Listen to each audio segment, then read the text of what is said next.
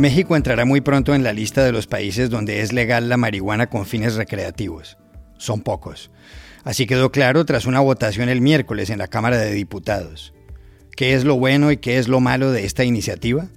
Hablamos en Ciudad de México con la abogada y defensora de los derechos humanos Adriana Muro. El príncipe Guillermo de Inglaterra se manifestó ayer sobre la entrevista que dieron en Estados Unidos su hermano, el príncipe Harry, y la esposa de este, Meghan Markle. La familia real no es racista en absoluto, dijo Guillermo. Pero ¿qué piensan de todo esto los británicos? Le pedimos los detalles a la periodista Luisa Pulido en Londres. La película colombiana El olvido que seremos, basada en el célebre libro del mismo título, escrito por Héctor Abad Faciolince, acaba de ganar en España un premio Goya. El filme, que cuenta la historia del padre de Abad, un médico y defensor de los derechos humanos asesinado en Medellín en 1987, fue galardonado como la mejor película iberoamericana. Hablamos con su director, Fernando Trueba. Hola, bienvenidos a El Washington Post. Soy Juan Carlos Iragorri desde Madrid. Soy Dori Toribio desde Washington, D.C. Soy Jorge Espinosa desde Bogotá. Es viernes 12 de marzo y esto es todo lo que usted debería saber hoy.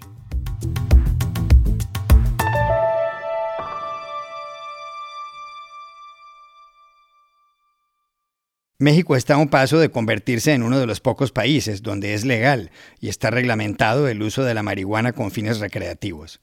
La votación del proyecto de ley tuvo lugar el miércoles al final de la tarde. Se emitieron 316 votos en pro, 129 en contra y 23 abstenciones. Aunque el proyecto ya había recibido la bendición del Senado, ahora debe volver a esa corporación con el fin de que dé luz verde antes del 30 de abril a las modificaciones hechas en la Cámara de Diputados. Luego pasará a la firma del presidente Andrés Manuel López Obrador. El Congreso de México pudo tramitar este proyecto luego de que en octubre de 2018 la Suprema Corte de Justicia declaró inconstitucional la prohibición del uso de la marihuana recreativa y dejó en manos del Poder Legislativo la reglamentación correspondiente. Si la iniciativa se convierte en ley, México, con 130 millones de habitantes, será el país más poblado del mundo donde la marihuana es legal. En esa lista también figuran Canadá y Uruguay, entre otros, y 14 de los 50 estados de Estados Unidos. El texto aprobado por la Cámara Mexicana permite que una persona tenga hasta 28 gramos de marihuana y que siembre hasta seis plantas para su uso privado. Pero, ¿qué es lo bueno y lo malo de la iniciativa? Le preguntamos, por lo primero, en Ciudad de México, a Adriana Muro, directora de la ONG de Derechos Humanos Elementa. Lo bueno es que gracias a el trabajo de incidencia y de litigio estratégico impulsado por la sociedad civil y eh, ante la decisión de la Suprema Corte de Justicia de la Nación frente a la prohibición del consumo de cannabis, se abre la puerta eh, al uso adulto de esta planta en un país productor, en un país de tráfico de sustancias psicoactivas que ha sido sumamente golpeado por la política de prohibición y por las violencias que se han generado a partir de esta. También garantiza el acceso a la planta a través de diferentes vías, a través del autocultivo, de asociaciones canábicas y de un mercado regulado con sitios que con previa autorización a través de un sistema de licencias podrá vender cannabis a la población adulta. Y finalmente incorpora una medida de reparación donde se prevé la excarcelación de personas que han sido privadas de la libertad por posesión de cannabis, ¿no? lo cual permite que estas personas puedan recuperar eh, su libertad y puedan obtener una medida de reparación frente a la política prohibicionista. También le preguntamos a Adriana Muro qué es lo malo del texto que está a punto de convertirse en ley. Lo malo es que a pesar de estos avances, la propuesta de regulación privilegia por un lado a las grandes empresas y por otro lado mantiene los vicios de prohibición que ha afectado históricamente a grupos discriminados como lo son la población usuaria o la población cultivadora de cannabis. En esta propuesta de regulación observamos que si bien aumenta eh, el permiso para aportar cannabis de 5 a 28 gramos, a partir de los 29 gramos se prevén multas excesivas y eh, penas privativas de la libertad, además de mantener dentro del Código Penal y la Ley General de Salud el delito de posesión simple. ¿Cuál es la problemática de mantener este enfoque penal dentro de un sistema de regulación? Es que este tipo de multas y este tipo de penas eh, permite, mantiene y fortalece prácticas como la extorsión por parte de los policías, porque las personas que tengan más de 29 gramos aún pueden ser detenidas por la policía, pueden ser llevadas a una autoridad administrativa y pueden ser eh, procesadas penalmente. Asimismo, se mantienen penas para cultivar sin autorización y se impone una licencia para el autocultivo. Esto lo que hace es dar una carga burocrática para, obtener una autorización a partir de una licencia a las personas que quieran autocultivar el cannabis para su consumo personal o incluso que quieran ser pequeños productores y emprendedores para eh, el negocio que se avecina en México.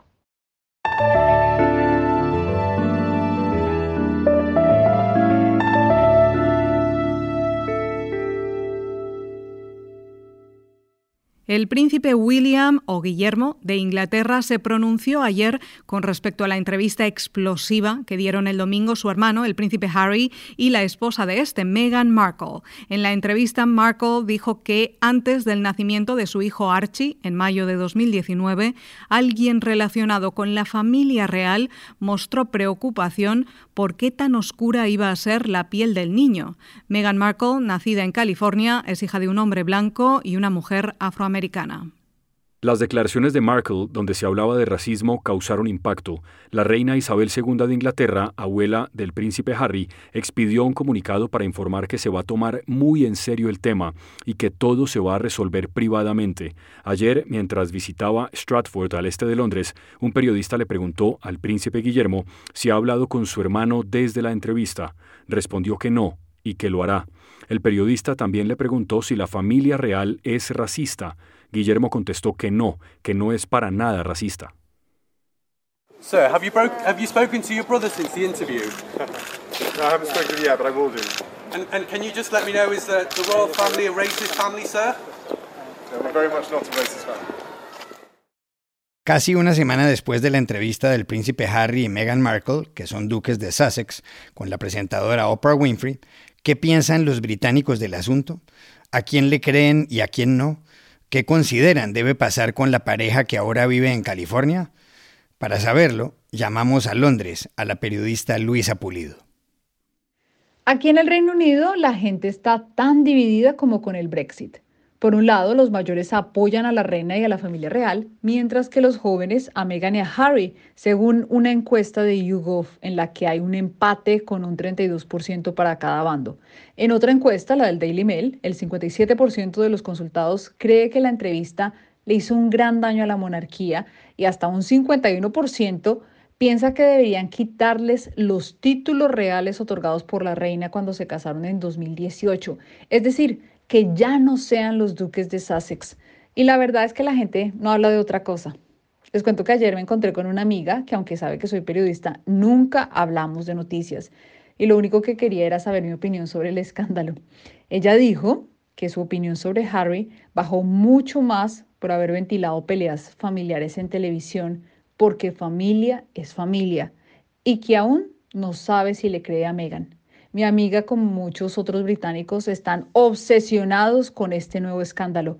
Pero lo cierto es que aunque han sido días de pesadilla para la reina Isabel, la gente sigue admirándola y apoyándola y esperan que pueda celebrar tranquila su cumpleaños 95 en abril.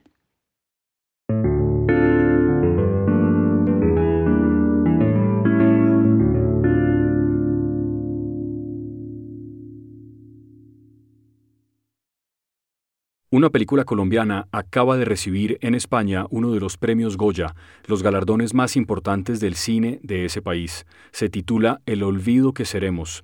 El reconocimiento lo anunció en la gala en Málaga la actriz española Verónica Forqué. El Goya a la mejor película iberoamericana es para...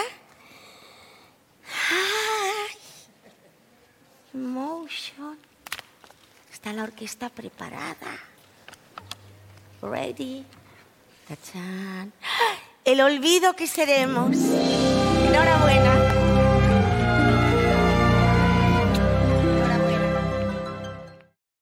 El olvido que seremos, puesta en marcha por Caracol Televisión y por Dago García Producciones, está basada en el libro del mismo título, escrito por el novelista colombiano Héctor Abad Faciolince.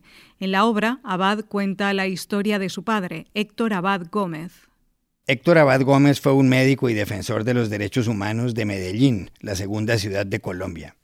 Por años luchó para que hubiera un mejor sistema de salud pública el 25 de agosto de 1987, luego de haber denunciado a grupos paramilitares, fue asesinado a tiros.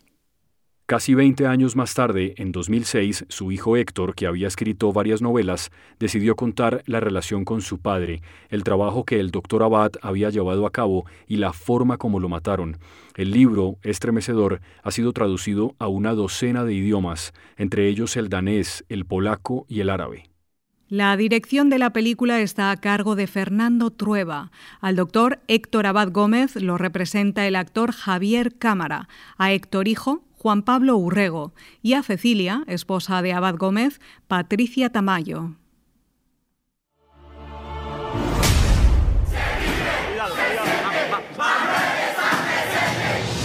Nunca he entendido mi posición profesoral como renuncia a mis derechos de ciudadano y a la libre expresión de mis ideas y opiniones.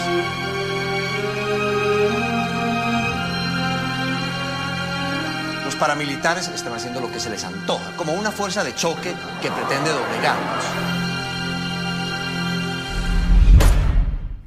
La película cerró el pasado Festival de San Sebastián en el País Vasco. Y ahora este reconocimiento en los Goya, galardones establecidos en 1987, la exalta. Fernando Trueba ha dicho que hay que verla porque, si bien muchos filmes se centran en personas malas, este lo hace en una persona buena. Ayer le pedimos que nos ampliara la idea. Bueno, yo creo que lo importante del personaje del, doctor Héctor Abad Gómez no solamente es que fuera un hombre bueno, sino que era un bueno que actuaba, porque hay mucha gente que es buena, pero es buena entre comillas. Y, ser bueno de verdad, ser bueno con mayúscula, como él lo era, es eh, salir, ejercer, hacer cosas por los demás. ¿no? Y él dedicó toda su vida pues, a defender la, salud pública y la medicina preventiva, y que, hubiera vacunas, que hubiera agua potable, y a luchar por la gente, en suma. Eso es lo que es ser bueno de verdad. También le dijimos a Fernando Trueba que muchas películas terminan siendo malas en comparación con los libros en los que se basan, y le preguntamos qué piensa de esa teoría con respecto a el olvido que seremos. Bueno, yo creo que no se debe comparar nunca el libro con la película, que es de mal gusto o para uno o para el otro o para los dos. Y creo que un, un libro y una película son cosas muy distintas que se fabrican de una manera muy distinta. Una en soledad, otra se fabrica con un gran equipo. Eh, son texturas distintas. El cómo leemos un libro, cómo vemos una película, tampoco tiene nada que ver, pero sobre todo son formas de, arte de expresión muy distintas. Efectivamente, eh, elegir un buen libro o hacer una película sobre un libro eh, muy bueno y un libro tan querido como El olvido que seremos, que ha emocionado y tocado el corazón de tanta gente, pues es quizá un riesgo muy grande y, debo decir que me asustaba bastante porque, no sé, le, tenía mucho respeto y el libro a mí me había emocionado mucho y de hecho mi primera, mi primera reacción fue decir que, que de ese libro no se podía hacer una película, que era demasiado personal, demasiado íntimo. Pero finalmente la he hecho y es una de las cosas que más me alegro de haber hecho en mi vida.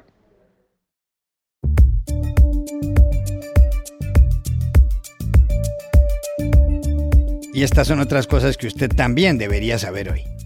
El presidente de Estados Unidos, Joe Biden, anunció anoche que ha dado instrucciones a los 50 estados del país, a las tribus y a los territorios para que a más tardar el 1 de mayo pongan a disposición de todos los adultos mayores de 18 años vacunas contra el coronavirus. Tonight, I'm announcing that I will direct all states, tribes, and territories to make all adults, people 18 and over, eligible to be vaccinated no later than May 1. En su primer discurso en horario de máxima audiencia o en prime time, Biden señaló que los médicos en ejercicio, también los retirados y personal semejante podrán administrar las dosis. A los ciudadanos les dijo yo necesito su ayuda y subrayó encontrar luz en la oscuridad es algo muy de los Estados Unidos. El presidente del Ecuador, Lenín Moreno, escribió ayer un duro mensaje en Twitter que, según la agencia EFE, va dirigido a su colega argentino Alberto Fernández y al expresidente ecuatoriano Rafael Correa. Moreno, que llamó a consultas a su embajador en Buenos Aires por unas declaraciones de Fernández, escribió, a propósito de la gavilla de mafiosos internacionales que actúan sincronizados, y agregó después una frase de Mark Twain que dice, Nunca discutas con un estúpido, te hará bajar a su nivel y ahí vencerá por experiencia. Chile ha superado a Estados Unidos en vacunas per cápita contra el coronavirus. El promedio ha sido de 29,9 dosis administradas por cada 100 habitantes frente a las 28,6 de los estadounidenses, según el diario El País de Madrid. El martes, Chile se había convertido en la nación que más rápido vacuna, incluso por delante de Israel, tal como muestran las cifras del programa Our World in Data de la Universidad de Oxford. Lo malo es que ha habido un repunte de casos y hospitalizaciones. Hay 873.000 contagiados y los fallecimientos sobrepasan los 21.000. El inventor del cassette, Lou Ottens, acaba de morir en Duisel, en la provincia Brabante septentrional, en el sur de los Países Bajos. Trabajó muchos años en la Philips y fue allí cuando, en 1954, diseñó el primer cassette conocido. Poco después lo perfeccionó hasta que pudo popularizarse a principios de los años 60. Ottens también participó en la invención del CD. Los datos son impresionantes. En el mundo se han vendido 100 mil millones de cassettes y 200 mil millones de CDs. Y aquí termina el episodio de hoy de El Washington Post, El Guapo. En la producción estuvo John F. Burnett. Por favor, cuídense mucho. Y pueden suscribirse a nuestro podcast en nuestro sitio web, elwashingtonpost.com, seguirnos en nuestra cuenta de Twitter, arroba el post, y también nos encontrarán en Facebook buscando el Post Podcast. Chao, hasta la próxima.